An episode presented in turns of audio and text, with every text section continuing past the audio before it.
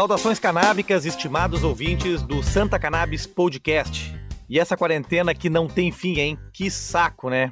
E uma das terapias para a saúde mental que muitas pessoas têm feito e recomendado nesses tempos de isolamento social é a prática de jardinagem, de botânica. Eu mesmo, quando morava em Floripa, cultivava uma horta e um pomar e aquilo era tão saudável para mim, me fazia acordar mais cedo, eu tinha uma alimentação orgânica, contato com a terra, com a natureza. Bom, esse é o meu caso. Mas tem muita gente que cultiva em casa uma planta que também é o único remédio eficaz para condições severas, como Alzheimer, depressão, autismo, Parkinson. Sim, a gente está falando da cannabis.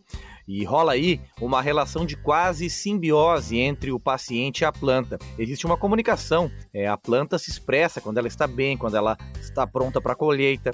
E todo esse processo de secar as flores, de extrair o óleo, além de tratar as doenças, ainda é uma baita terapia para a saúde mental. Não é mesmo, Igor Seco? Tudo bem? Olá, ouvintes do Santa Cannabis. E aí, Marquinhos, tudo bem, cara? E tu? É, eu nunca plantei nada, não tenho essa experiência, mas acho que além de ser uma terapia ainda é a única alternativa para tantos pacientes que não têm condições de arcar com o alto custo da medicação importada, né? E durante a pandemia, o direito ao cultivo individual de cannabis tem se mostrado cada vez mais urgente. É, não só pela alta do dólar, que está fazendo os óleos custarem seis vezes mais do que uh, a gente já tinha visto, é, e às vezes passando né, de mil, dois mil reais por mês, um valor que é impraticável para a maioria das famílias brasileiras. Mas também é, pelas restrições de mobilidade. O problema é que hoje pouquíssimos pacientes têm o direito de plantar cannabis em casa. Hoje são apenas 67 habeas corpus que autorizam o plantio individual de cannabis para fins medicinais do Brasil, além de uma autorização para a Associação de Pacientes, a Abraço da Paraíba.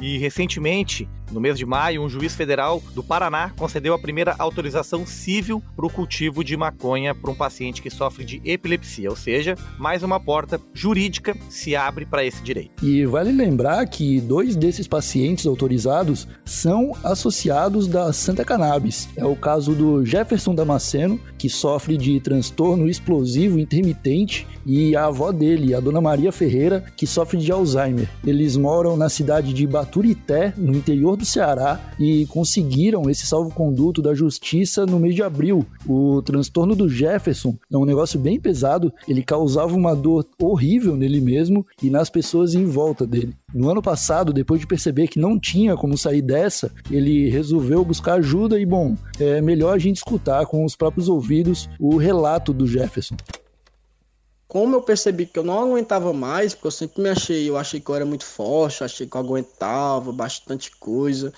Mas em 2019 eu percebi que eu não era tão forte assim, que eu tava fraco, que eu precisava de ajuda, que eu não tava bem, que eu tava surtando, tava chorando direto, tava tendo crise de fúria com muita frequência, tava me acabando, que eu tava tacando, dando murro com muita frequência na parede, tacando minha cabeça na parede com muita frequência, tava quebrando meu meu comércio todo, né? Porque minha crise sempre foi comigo, com meus objetos, nunca com o objeto do outro e nem a, ao ponto de chegar a agredir o outro. Mas infelizmente a minha mãe, eu senti que eu agredia muito a minha mãe, entendeu? O psicológico dela, porque eu acho que para uma mãe ver um filho se acabando, dando soco a todo momento na parede. E em 2019 eu procurei a Santa Cannabis, né, que é uma associação sem finalidade lucrativa, graças a Deus a Santa Cannabis me disponibilizou o óleo, né, que o óleo artesanal rico em CBD, porque quando eu fui olhar o preço do medicamento eu vi que não era tão acessível para mim. Quem fez uso do medicamento foi eu e a minha avó, que a minha avó tem Alzheimer, ela também quando viu meu pai morto, né, sendo enterrado, ela piorou muito. Ela passou a não reconhecer mais as pessoas, passou a ter muita violência. Felizmente hoje eu tô vendo que eu tô reduzindo mais, sabe, esses momentos assim de, de, de, crise, por, até mesmo pelo, pelo meu tratamento, né, que felizmente hoje eu pude garantir esse meu direito, que, que saiu a minha liminar, espero que saia o definitivo logo, né, meu, minha, minha a decisão definitiva do HC, é, para mim realmente ter certeza, né, que eu posso ter esse meu direito, esse meu direito de me cuidar, né, meu direito de ter qualidade de vida, não só a mim, mas para mim e para minha família. É uma história bem pesada, né? A do Jefferson, da família dele, uma família bem humilde lá do interior do Ceará. E que bom que aí teve, está tendo um desfecho feliz, né? E o habeas corpus do Jefferson e da Dona Maria é um pouco diferente, porque ele é duplo. Ele vale, é o mesmo HC que vale para os dois. Quer dizer, a polícia não pode prender nenhum deles por estarem cultivando maconha em casa. O advogado que entrou com esse HC é o Ítalo Coelho, da Rede Reforma do Ceará. Ele vai explicar para nós um pouco mais sobre essa liminar. Olá a todos e todas da, do podcast da Santa Cannabis. Venho falar para vocês sobre o habeas corpus que foi deferido agora no mês de abril, né, do paciente Jefferson Damasceno e sua avó, Dona Maria Ferreira, é, que no caso foi um HC duplo, né, um habeas corpus duplo, porque ambos é, moram na mesma residência, então o cultivo é para aquela residência e foi preferível adotar a via né, de ser um único habeas corpus para dois pacientes por conta justamente da questão do, do do cultivo ser na, na residência dos mesmos, né? E os pedidos que foram feitos foram tanto para que as polícias civis, civil, militar e federal se abstivessem de atentar contra o cultivo, né? Em caso de alguma denúncia acerca daquela plantação e também é, não atentassem contra a possibilidade de importação de sementes né, para continuidade, para manutenção do cultivo. A decisão foi em caráter liminar, ou seja, ainda não, não tem sentença transitada em julgado, né, mas foi deferida essa liminar em dois dias né, da, da impetração do habeas corpus, uh, o que foi uma surpresa muito grata, né, inclusive com reflexo é, por causa da Covid, né, a crise do coronavírus, é, que as autoridades policiais estão com prazo dilatado para prestar informações no no habeas corpus, assim como o Ministério Público, e foi deferida a liminar, né, até que o processo possa se desenrolar. Perfeito. E para explicar para a gente como que funciona esse processo de obtenção de habeas corpus. Nós vamos conversar agora com a advogada criminalista doutora Raquel Chiram, que é vice-presidente da Santa Cannabis e também integrante da Rede Reforma. Tudo bem, Raquel? Oi, Marcos, tudo bem? Igor, ouvintes da Santa Cannabis, um prazer estar aqui com vocês hoje, podendo dividir essas informações tão valiosas e de tanto, né, de tanta serventia para tanta gente. Prazer é nosso também, Raquel. Bom, a família do Jefferson, ela é bem humilde, né? Eles moram lá no sertão do Ceará, numa cidade pequena, Baturité, e mesmo assim eles conseguiram um HC e foi um HC duplo para cultivar maconha em casa. É, Raquel, eu te pergunto, isso prova que esse direito pode ser conquistado por qualquer pessoa, independente de classe, condição social, ou o caso do Jefferson é uma exceção à regra? Olha, Marcos, na verdade, hum, independente de classe social, sim, principalmente pelo fato dele ser uma pessoa é, de baixa renda, esse direito se torna ainda mais nítido. Por quê? Porque ao tu, tu fazeres ali os orçamentos dos medicamentos importados, até do próprio medicamento nacional, né? tu vê que é um valor completamente exorbitante. Então tem muita gente que não tem condições de arcar, né, com essa com esse medicamento. Eu tenho um cliente que fez um orçamento uh, algum tempo atrás, quando ainda não havia o nacional, e o orçamento dele mensal daria para mais de 10 mil reais, né? Na época, hoje em dia, considerando o valor do dólar, é muito mais caro. E considerando assim a questão do cultivo, que a gente sabe que acaba se tornando mais barato, né? Uma semente que tu jogas na terra. Então, principalmente para as pessoas de baixa renda, é uma, uma, uma alternativa muito viável. Observando esse caso, é, dá para restaurar alguma esperança na justiça brasileira. É, porque nós não estamos falando de alguém que está no centro de São Paulo ou no Rio de Janeiro. O Jefferson ele foi atendido e ele conseguiu direito em dois dias, o Ítalo falou, é, em uma cidadezinha minúscula do interior do Ceará, depois de pedir ajuda para uma associação de Floripa. Né? Raquel, é, você que viu mais de perto essa história se desenrolar, como foi esse contato do Jefferson com a Santa Cannabis? Como ele chegou até a associação e como que esse trabalho foi possível? Então, Igor, isso foi bem legal, assim, o, o Jefferson me achou no Instagram devido ao, ao meu trabalho, ao ativismo que eu, que eu faço já há alguns anos, E ele entrou em contato realmente desesperado, buscando ajuda, sabe? Contou para mim a história dele, da avó dele, que o, é, o que ele falou ali não, não se resume nem a 10%, realmente é uma situação muito triste e ele é uma pessoa muito humilde. Então, na hora que eu me deparei com essa situação, eu logo falei com, com o Pedro, que é o presidente da Santa Cannabis, levei essa situação para reunião e a gente deliberou que, que a gente não apenas ia tratá-lo como paciente, mas também faríamos um acolhimento diferente porque além dele ser paciente, ele tinha o intuito de ajudar a avó e outras pessoas que precisassem da cannabis medicinal na cidade dele ou nos arredores. Então, ele sempre se disponibilizou a, a levar essa mensagem, a, a, a, promover na faculdade dele debate sobre droga e, enfim, com o passar do tempo, é, e com essa relação mais estreitada né, com o Pedro e a, e a associação. Então a gente deu entrada no, no HSA dele por meio do, do Ítalo, da reforma, e o Ítalo é um, um, um profissional maravilhoso, conseguiu é, resolver essa situação dele em dois dias, o que, como ele mesmo disse, né, foi algo bem é,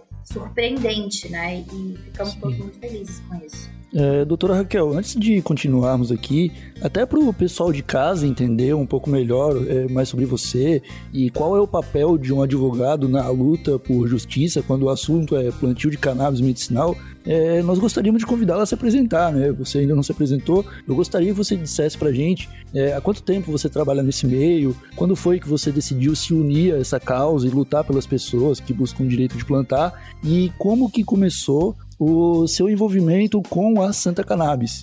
Olha, Igor, isso aí é bem engraçado, assim, na, na... o meu ativismo, na verdade, começou na faculdade, porque antes de eu entrar na faculdade, eu nunca tinha provado maconha, eu fui fumar pela primeira vez na vida na faculdade e fiquei esperando um efeito super. É, ah, vou ficar doidona, vou me jogar não sei da onde, vou. Fiquei esperando, esperando, dormi esperando, acordei no outro dia e pensei, pô, me enganaram. Esse tempo inteiro eu tava achando que era uma droga super horrível e era só isso, sabe? Era fome e sede que eu ia sentir, então tá Aí a partir dali eu comecei a questionar um pouco esses julgamentos que as pessoas faziam, né, aos usuários, e ah, maconheiro vagabundo, maconheiro isso aquilo, né? E, e comecei a perceber meus amigos, que são pessoas que estão do meu lado até hoje, que são usuários e que, enfim, são advogados, são empresários, e a vida segue, né? A maconha acaba não prejudicando se bem usada. Então, quando eu comecei a entender a necessidade de uma educação para as drogas como uma, uma redutora de danos, né, da, dos efeitos negativos do abuso da droga, eu me senti uh, no dever de usar dos meus privilégios, né, enquanto uma branca, enquanto uma classe social mais uh, favorecida, vamos dizer assim, para levar essa mensagem adiante, porque na verdade quem mais sofre os efeitos da guerra às drogas são os pobres, né? São os negros, é a favela. Então, no auge aqui, do, no alto dos meus privilégios, eu quis levar essa mensagem adiante. Então, desde a faculdade, isso aí já vai fazer, sei lá, quase 10 anos que eu tô ficando velha já, meu Deus. Mas já faz uns 10 anos, então, que eu sou ativista aí. E quando eu me formei e comecei a advogar, é, talvez por ter conhecimento da causa, é, eu comecei a pegar muitos casos de usuários, né? Que infelizmente hoje no nosso ordenamento jurídico a lei de drogas ela é muito vaga e permite que, que o julgador é, confunda o usuário com um traficante, né? E é o que a gente mais vê. Inclusive, considerando que a polícia é o primeiro juiz da causa. É a polícia que vai Sim. dizer se aquela pessoa é usuária ou ela é traficante, né? É. E o juiz vai observar a questão ali de, de local e, e, condição social da pessoa para dizer se é traficante ou usuário. Então, se a pessoa é apreendida, por exemplo, numa favela, ela inevitavelmente vai ser taxada como traficante, né? Sim, entendo. E o seu envolvimento com a Santa Cannabis começou depois que você se formou? Começou depois que eu me formei. A Santa Cannabis agora vai fazer um ano e meio, né, só de existência, apesar de parecer uma eternidade, porque a gente já, olha, graças ao Pedro, presidente, e todos os nossos parceiros, a gente já foi longe. Pedro chegou lá no escritório por indicação de um outro colega advogado, criminalista também, é, por saber que eu trabalho majoritariamente com usuários e, e essa questão da cannabis. E ele me apresentou a Santa Cannabis e na hora que ele chegou com essa ideia para mim, parece que fez uma liga dentro de mim. Era tudo que eu queria, era o poder unir a advocacia né, com o meu ativismo e ajudar de fato pessoas que precisam da cannabis num outro nível, né? A gente vê as, as pessoas que se tratam com cannabis, parece que ocorrem milagres na vida dessas pessoas, das famílias, Sim. então para mim foi maravilhoso. Perfeito. E um dos clientes da Raquel e associado da Santa Cannabis é o Shaper e Sushi Man, o Ivan, de Florianópolis. Shapers são aqueles profissionais que fazem prancha de surf. O Ivan, este é o nome dele, mas nós vamos preservar o sobrenome como uma forma de preservar a identidade da filha dele, que é uma menina de 16 anos, com autismo. E no, áudio a seguir, o Ivan vai nos contar como que o óleo artesanal que ele mesmo uh, fazia, só que de forma clandestina, melhorou muito a condição da menina e fez inclusive ela largar os medicamentos tradicionais. A minha filha é autista, tem 16 anos.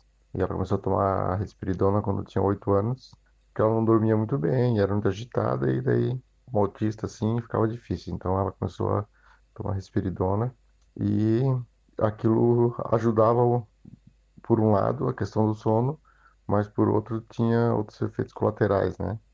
O que acontecia, babava muito, ficava muito introspectiva, se fechava mais, era difícil lidar com ela, porque ela era muito retraída. Na escola, em todo lugar, dificultava ela, né? Ah, o convívio social e como se comportar. Ela não olhava para as pessoas muito, não falava muito.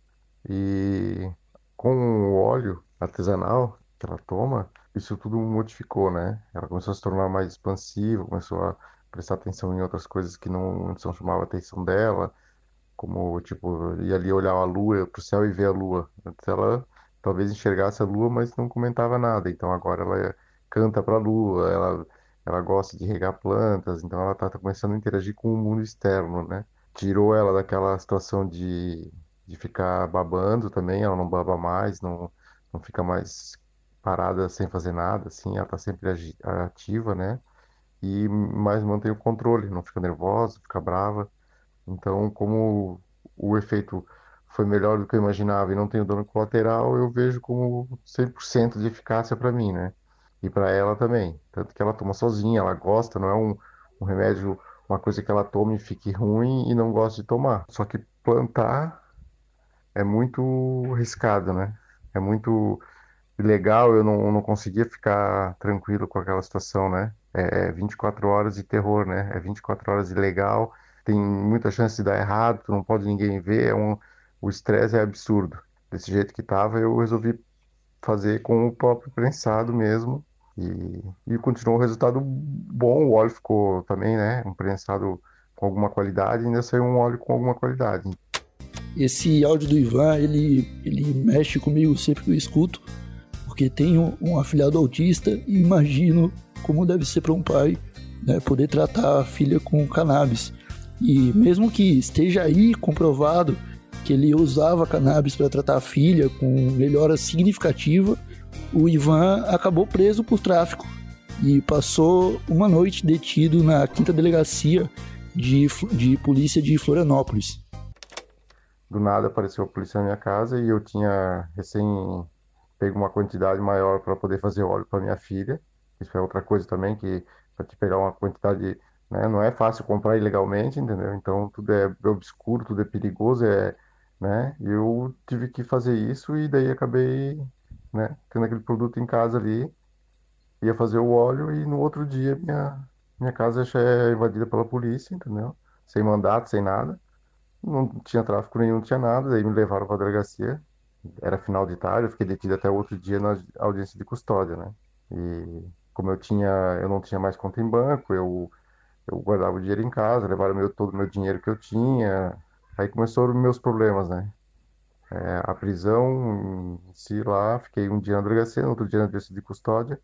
Eu já fui liberado, porque eu tenho 48 anos, sou réu primário, né? nunca tive nenhum envolvimento com nada na, na vida, com droga, com polícia, com briga, com nenhum problema judicial, nunca. Então a juíza me liberou e tal. Agora, com a Santa Cannabis aí, eu tô fazendo toda a regularização do, da minha situação, né? Que é prescrição médica, né? Agora eu tenho uma prescrição médica para minha filha, tem acompanhamento ali do, da, da, da, dos advogados dela, no caso, né?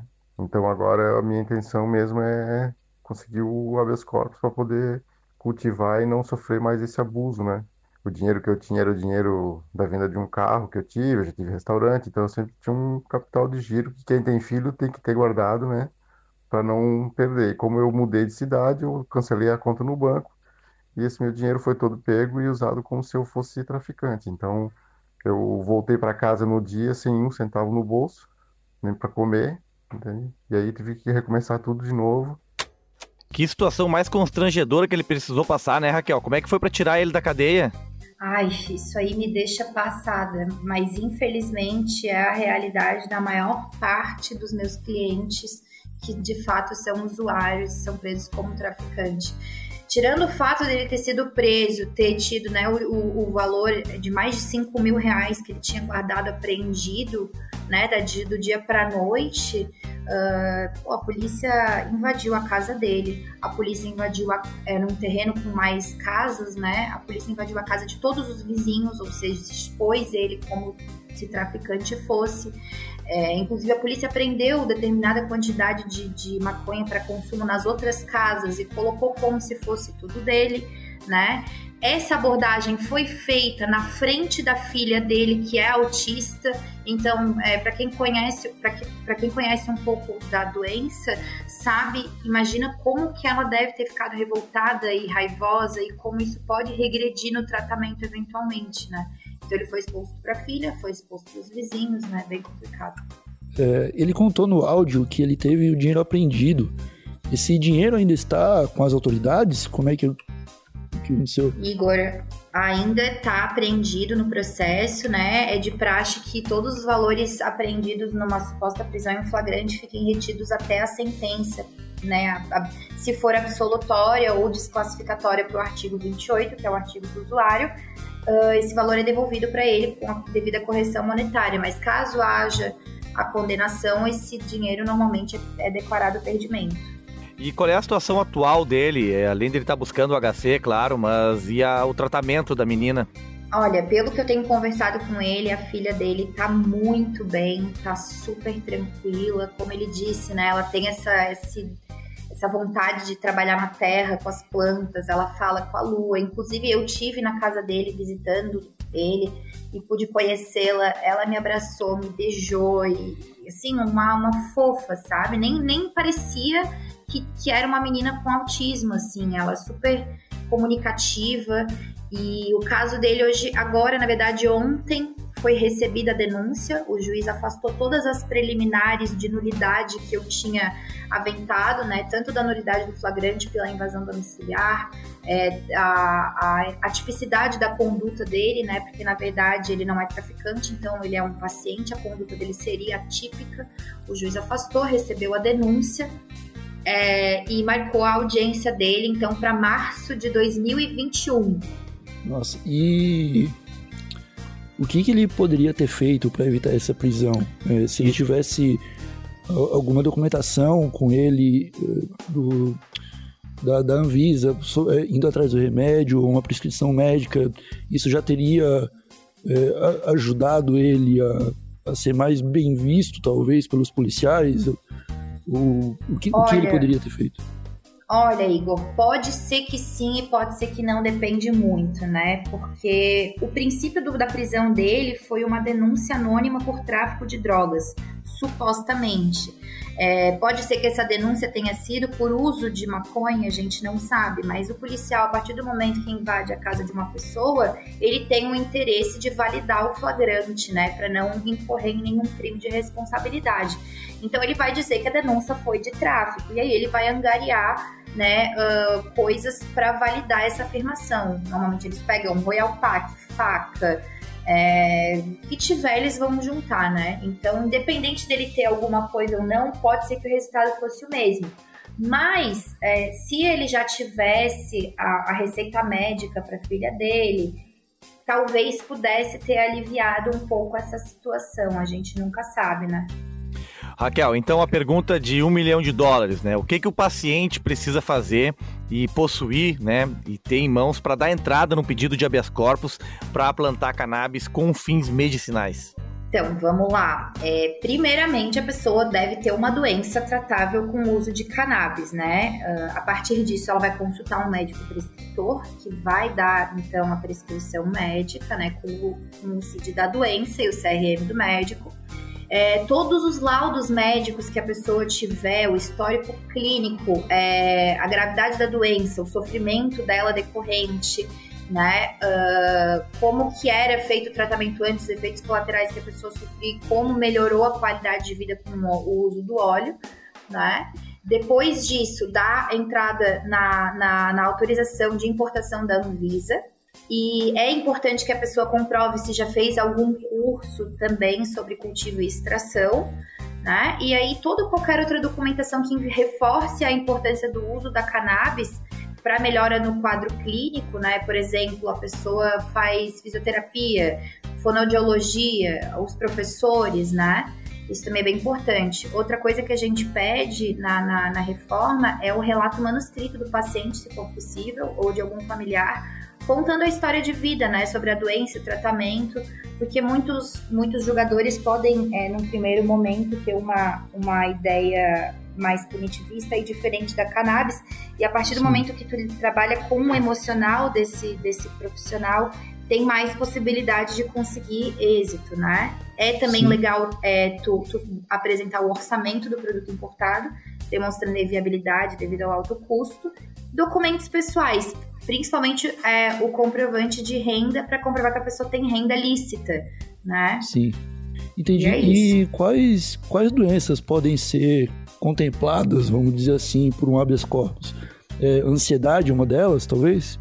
Com certeza. Nossa, doença para uso de cannabis medicinal tem várias. A gente, inclusive os habeas corpus variam, né? Desde tratamento para dependência química de outras drogas, até ansiedade, depressão, glaucoma, uh, epilepsia, Alzheimer, Parkinson, todas essas doenças são tratáveis né, com a cannabis medicinal.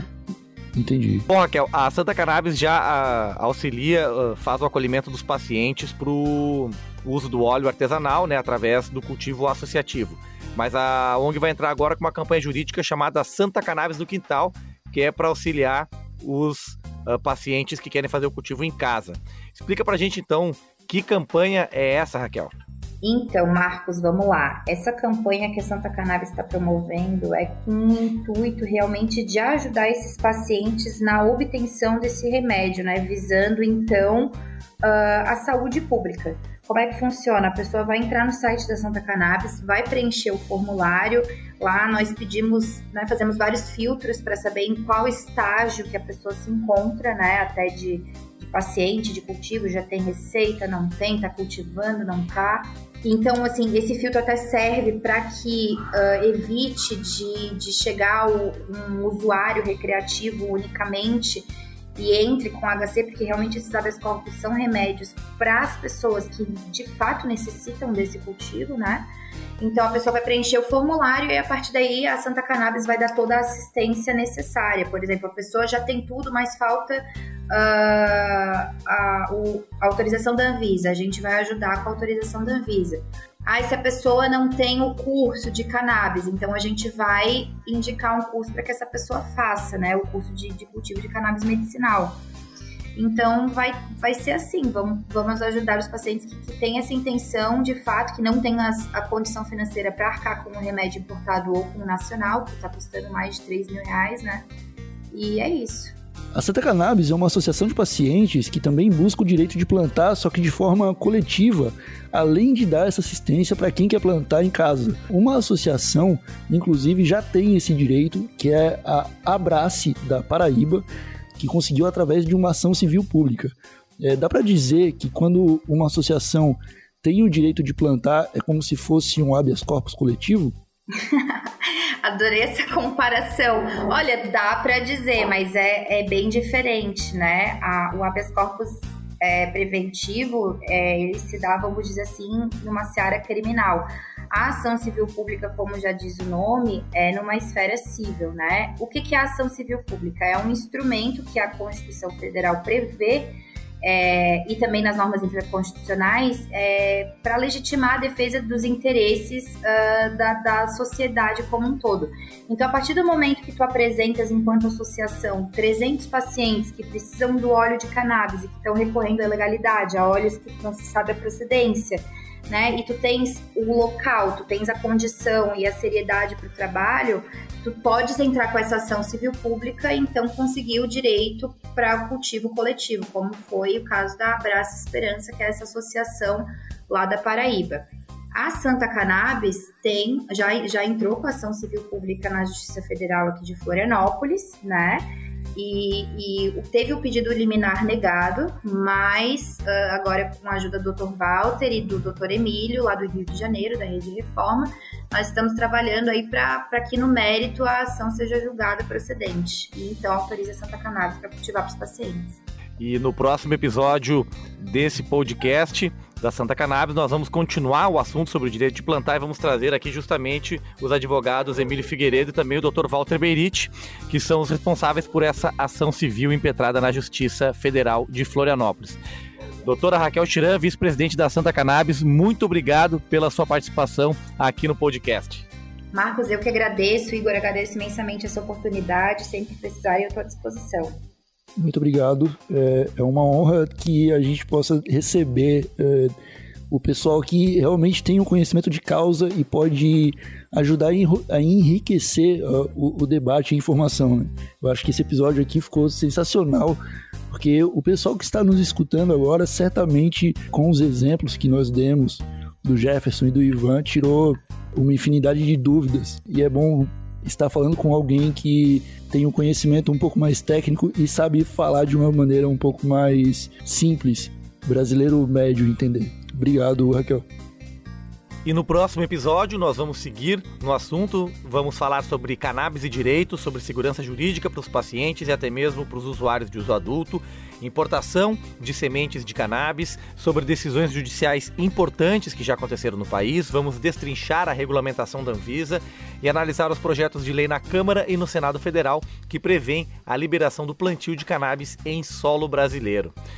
Como o podcast não tem caixa de comentários, você pode mandar as suas sugestões de perguntas para os advogados Walter Beriti e Emílio Figueiredo no post do nosso Instagram que anuncia esse podcast. Vai lá, arroba Santa Cannabis Medicinal. E Marquinhos, como já é de costume aqui no Santa Cannabis, eu quero deixar minha dica de conteúdo para as pessoas acompanharem antes da gente encerrar. A minha dica de hoje é uma série documental produzida pela UOL que se chama Primeiro Cartel da Capital, que conta basicamente a história do PCC em quatro episódios de 15 a 20 minutos. Então é bem curtinho, dá para acompanhar por partes e eu particularmente acho muito importante que os brasileiros assistam, porque é basicamente para conhecer uma das organizações clandestinas mais poderosas do mundo. Essa minissérie é apresentada pela Débora Lopes, uma jornalista excelente que também está envolvida em uma outra série documental que fala sobre o tráfico de cigarros falsificados do Paraguai, que teve o piloto divulgado no Fantástico uns tempos atrás. É, então eu deixo essa série, uh, o primeiro cartel da capital, como dica para as pessoas acompanharem. Tá dada a dica da Débora Lopes, é uma baita jornalista. Esse, essa reportagem sobre o cartel dos cigarros foi feita em conjunto com a Vice, com Fantástico. Ela é muito boa mesmo. É, a minha dica de conteúdo é o lançamento da Netflix, Have a Good Trip, ou Tenha uma Boa Viagem em português. É um documentário sobre os lados positivos e negativos dos alucinógenos, em destaque aí o LSD e os cogumelos. É, nesse documentário, várias celebridades de Hollywood contam sobre as suas viagens com LSD e as bad trip também.